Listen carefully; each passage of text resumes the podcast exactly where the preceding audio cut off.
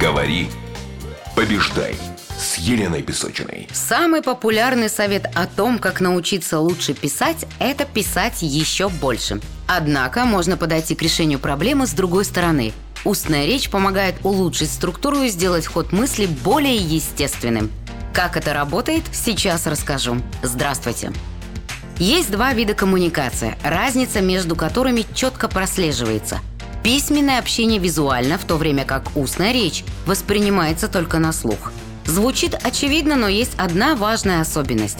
Речь естественным образом привязана ко времени. Вы слышите по одному слову за раз. Текст – это набор символов, которые уже нанесены на страницу. Эти символы можно писать и считывать не по порядку. Не составит никаких проблем написать отличный абзац, который никак не связан с предыдущим или следующим. Сделать то же самое в устной речи не так просто.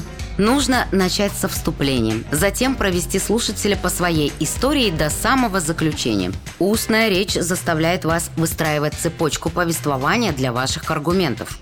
Написать статью или пост, которые будут всего лишь собранием утверждений, несложно. При устном выступлении вам станет неловко внезапно переходить на новую тему без подобающего перехода. Устные выступления можно использовать для развития письма. Также это поможет отредактировать и довести до совершенства то, что вы уже написали. В любом случае, вот что нужно делать. Отойдите от рабочего стола. Нужно задействовать область мозга, ответственную за разговор. Так что отложите свои записи. Начните с раздела, над которым работаете, и проговорите свои аргументы. Представьте, что это урок или настоящее публичное выступление. Если возникнет заминка, попробуйте вспомнить следующую мысль или взгляните на конспект. Затем начните снова и повторите текст целиком. Не делайте заметки во время выступления, если только вам не придет на ум что-то совершенно шедевральное. Работайте над текстом только устно. Используйте свою память как фильтр качества. Если вы что-то забыли, возможно, это не так важно. В связанной речи каждое предложение оказывается именно там, где нужно. Если вы забываете строчки, то, вероятно, тексту не хватает связности. Попробуйте привести его в порядок и попробуйте еще раз. Без тщательного заучивания вы сможете уместить в памяти примерно 1-2 минуты. После этого вернитесь за стол и начните писать.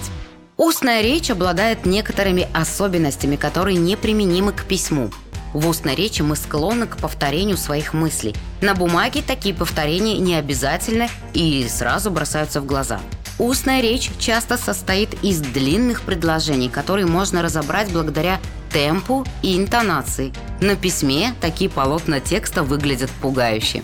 Помните, что при письме вы не просто переводите устную речь на бумагу, вы адаптируете ее.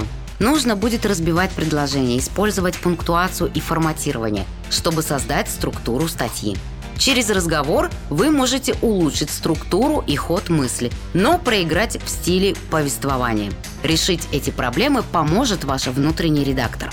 Главная мысль этого короткого эпизода не в том, что устная речь лучше письменной. Главная цель – научить вас пропускать текст через разные части мозга, ответственные за разговор, письмо и редактирование. Каждое из этих занятий требует определенного набора навыков – и это пойдет на пользу вашей статье или сторителлингу. Возможно, вы не считаете себя первоклассным писателем. Возможно, вы также не умеете мастерски выступать на публику или редактировать тексты. Но объединяя все эти три ипостаси – разговор, письмо, редактирование – вы получаете шанс обмануть правила. Хотите писать лучше? Встаньте из-за стола и говорите вслух. А я приглашаю вас подписаться на мой телеграм-канал SpeakWin. Говори, побеждай.